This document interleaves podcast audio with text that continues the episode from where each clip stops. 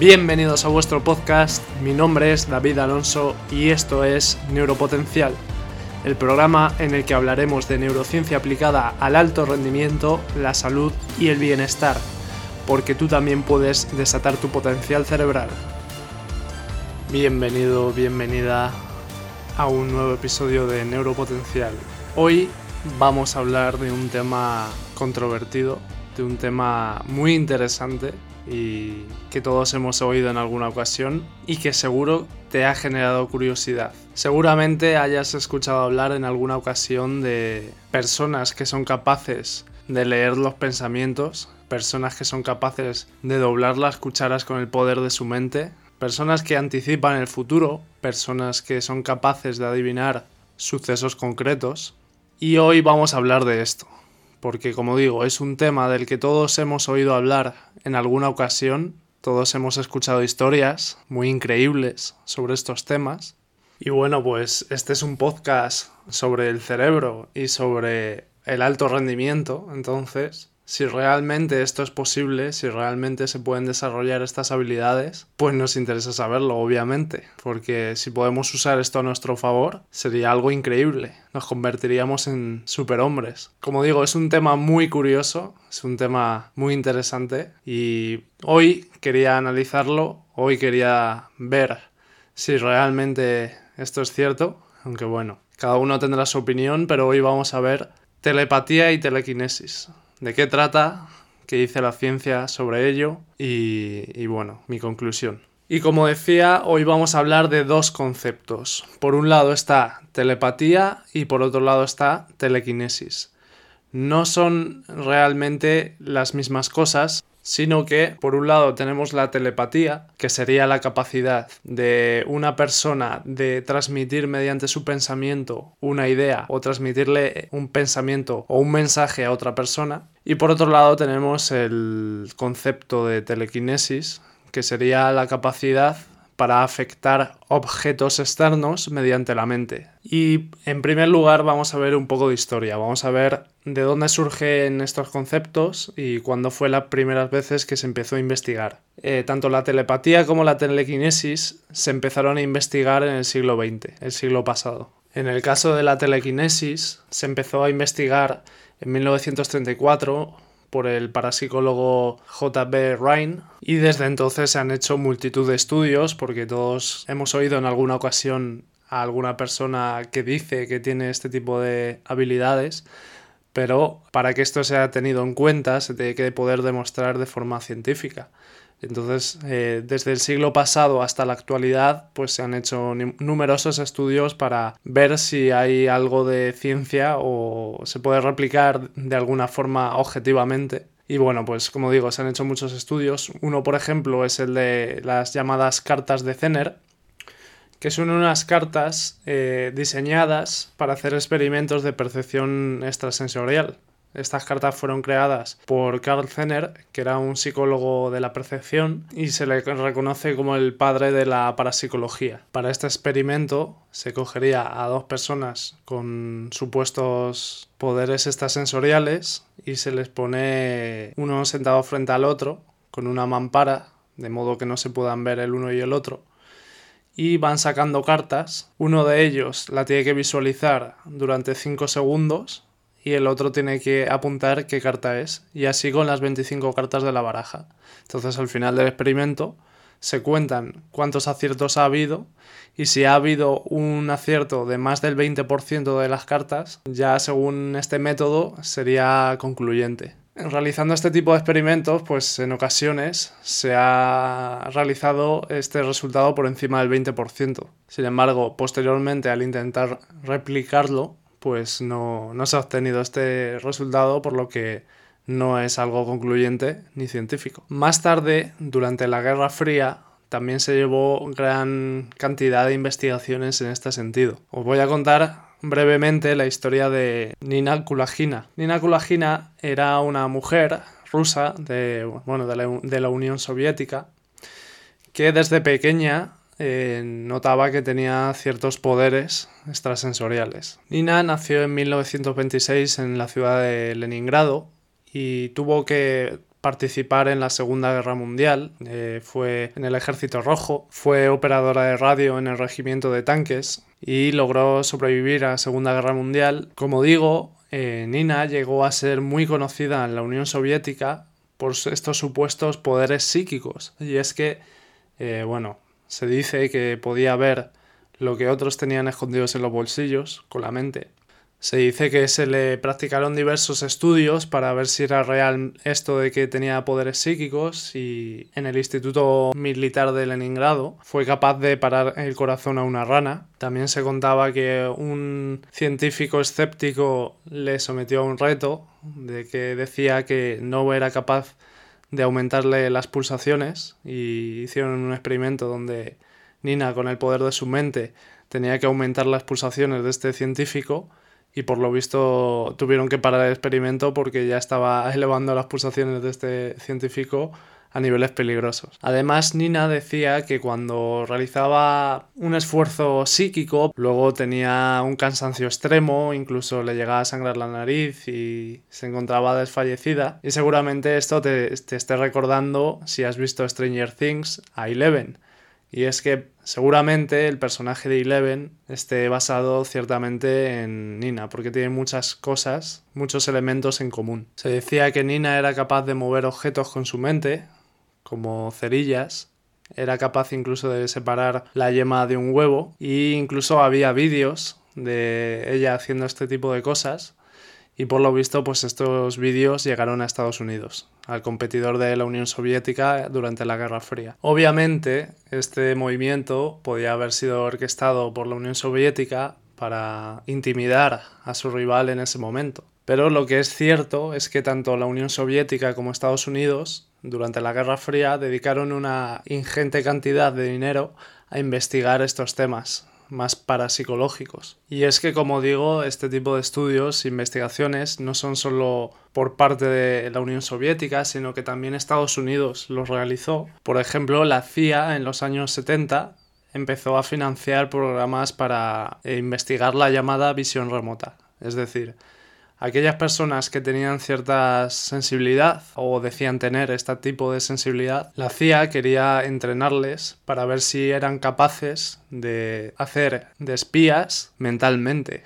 Es decir, desde Estados Unidos en una sala, ser capaces de, mediante la mente, mediante su visualización, ver y extraer información de bases de la Unión Soviética y de lugares que estaban a miles de kilómetros. Este tipo de investigaciones fueron realizadas por el Stanford Research Institute mediante los parapsicólogos Harold Pathoff y Russell Targ. Más tarde este proyecto pasó de las manos de la CIA a la DIA y se renombró con el nombre de Stargate, donde siguieron investigando durante años e invirtiendo mayores cantidades de dinero. Por supuesto, estos proyectos eran alto secreto y hoy sabemos de su existencia porque fueron desclasificados en 1995, porque supuestamente fueron abandonados y ya no se realizan. En cuanto a la conclusión de estas investigaciones, pues eh, en teoría no encontraron pruebas concluyentes de que esto fuera posible, sin embargo, alguno de los investigadores sí que creía que las pruebas habían superado las expectativas y que sí que se habían logrado los resultados por encima del azar, es decir, había ciertos resultados. Y ahora os voy a contar la historia de Hans Berger, que era un científico alemán, nacido en 1873, que eh, gracias a la telepatía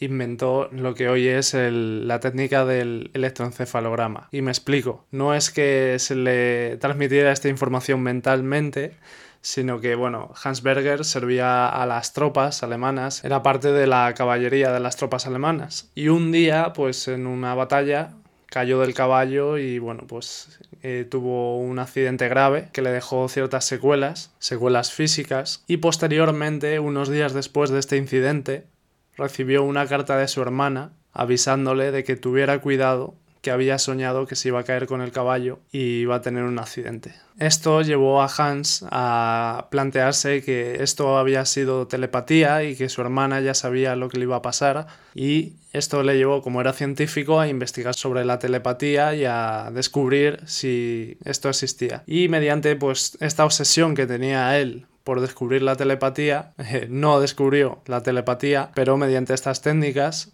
y tras 20 años de investigaciones consiguió medir las ondas cerebrales y con ello se podría decir que había construido el primer electroencefalograma del mundo capaz de medir estas ondas cerebrales. Y es que, como pasó en este suceso, que la hermana de Hans pues tuvo un sueño que luego pareció convertirse en realidad, cuando se ha intentado hacer investigaciones en el mundo de la telepatía, siempre se ha vinculado con el mundo del sueño, es decir, los llamados sueños premonitorios.